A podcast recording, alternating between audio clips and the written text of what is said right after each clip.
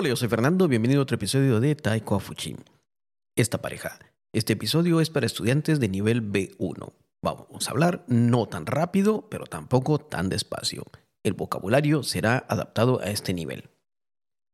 El día de hoy quiero hablar sobre una empresa a la que se le llama en Taiwán la montaña sagrada que protege el país. Yo sé que muchos escucharán este tema y ya dirán, ah, ya sé qué empresa es esa. Bueno, tienes razón. Esta empresa, la que, nuevamente repito, se le llama comúnmente en Taiwán la montaña sagrada que protege el país. Así es. Ahora, ¿por qué quiero hablar sobre este tema? Realmente considero, recuerda, esta es una opinión personal, puedo estar equivocado, y agradecería los comentarios para poder entre todos aprender y mejorar la opinión o tener una mejor visión de la situación. Taiwán se confía mucho o está muy confiado en su industria tecnológica de punta que produce los chips más avanzados del mundo. Y de, en base a eso, los demás países están tratando de proteger a Taiwán en, en caso de un evento de guerra, por digámoslo así, en caso de un evento que nadie, que, que nadie desea que se dé con el país vecino, con el que está aquí al lado. Bueno, yo diría que Taiwán no tiene que confiarse tanto. Taiwán a veces está muy tan confiado en esta empresa que le llama de esta forma, le llama esta montaña sagrada, pero no debería confiarse en que debido a esta empresa, debido a lo que produce, los demás países van a proteger a Taiwán. ¿Por qué? Porque lo han dicho claramente algunos eh, congresistas o senadores o políticos de Estados Unidos, por ejemplo, han dicho, vamos a proteger a Taiwán, hay que proteger a la isla hasta que dejemos de depender de su tecnología. Lo han dicho así claro, hay declaraciones.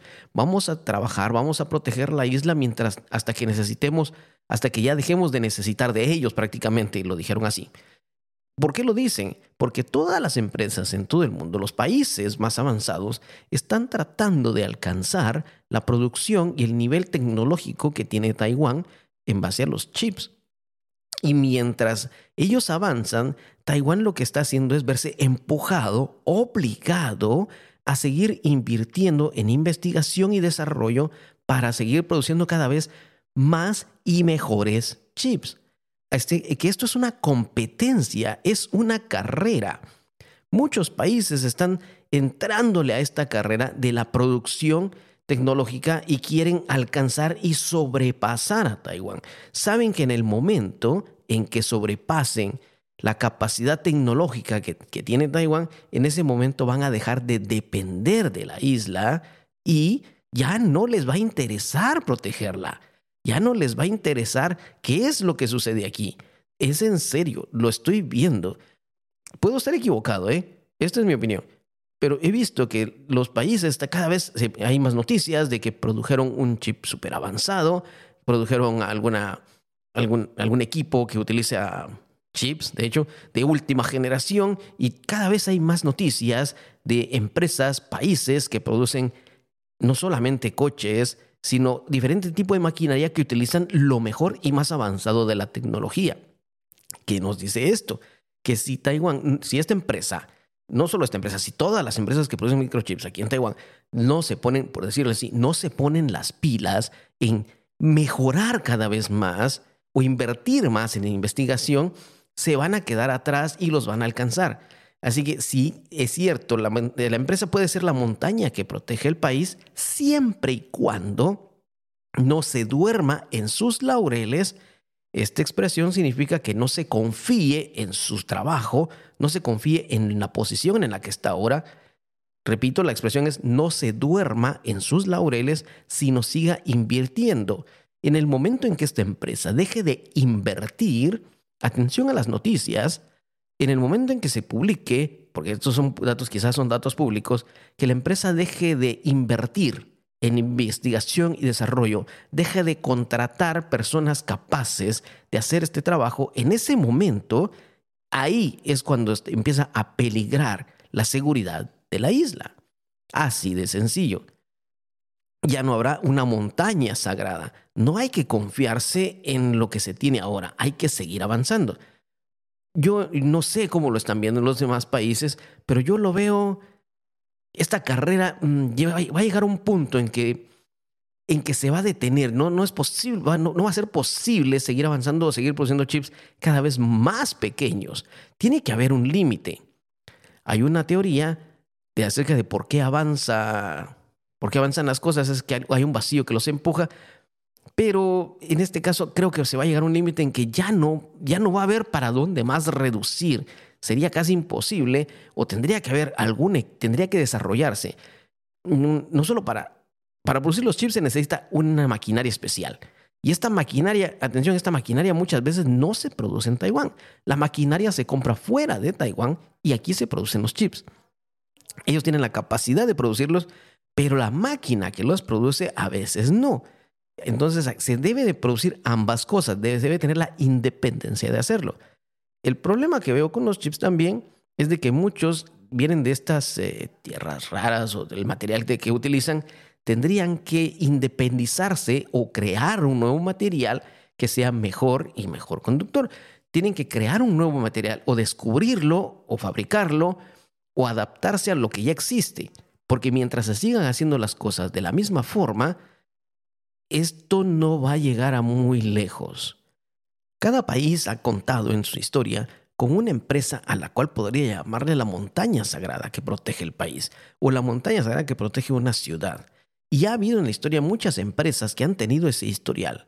Por ejemplo, antes todos sabemos lo que era la Kodak, era una empresa que creía que nadie creía que la iban a votar. Hoy en día, pues es otra cosa. Ya la empresa se tuvo que reinventar y ya no es la gran empresa que era antes. Otras empresas que, se creían que eran muy grandes también han desaparecido. Así que no importa qué tan grande, qué tan famosa, qué tanto mercado tenga hoy en día o qué tan pionera sea, si no se cuida y si no se reinventa, si no busca nuevas formas de producir lo que tiene, de formas más económicas, más eficientes o con mejores materiales, nuevos materiales. Dejar de depender de esa cadena de suministros que tiene actualmente y encontrar algo nuevo, si no lo encuentra pronto, pues nos vamos a ver en una encrucijada de ¿y aquí qué va a pasar? No va a haber, ya no va a ser una montaña que proteja el país, va a ser solamente una colina que esté protegida por el país, que el país ahora tenga que protegerla, no que ellos protejan al país. Se puede dar al revés. La montaña sagrada que protege el país. ¿Hasta cuándo tendrá este título? ¿Hasta cuándo existirá esta frase? Nadie lo sabe. Es algo que, solo que solamente el tiempo lo dirá y esperamos que por lo menos siga por unos cuantos años más.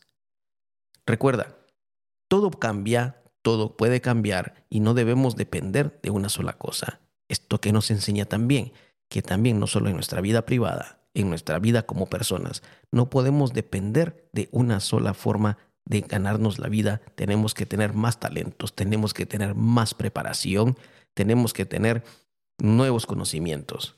No podemos depender de una sola cosa o de una sola persona para que nos eh, alimente o, lo que, o que nos provea el trabajo o el dinero que necesitamos.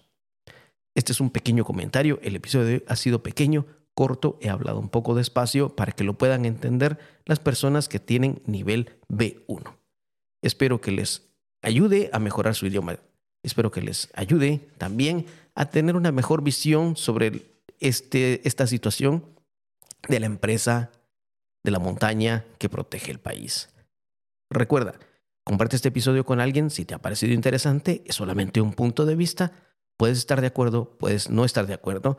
Déjanos tu comentario, ayúdanos a entender y entre todos vayamos mejorando y conociendo mejor la situación.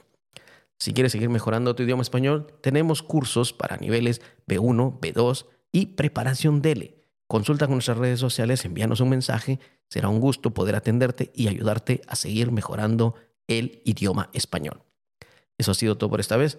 Nos vemos en el siguiente episodio. Yo soy Fernando. Adiós.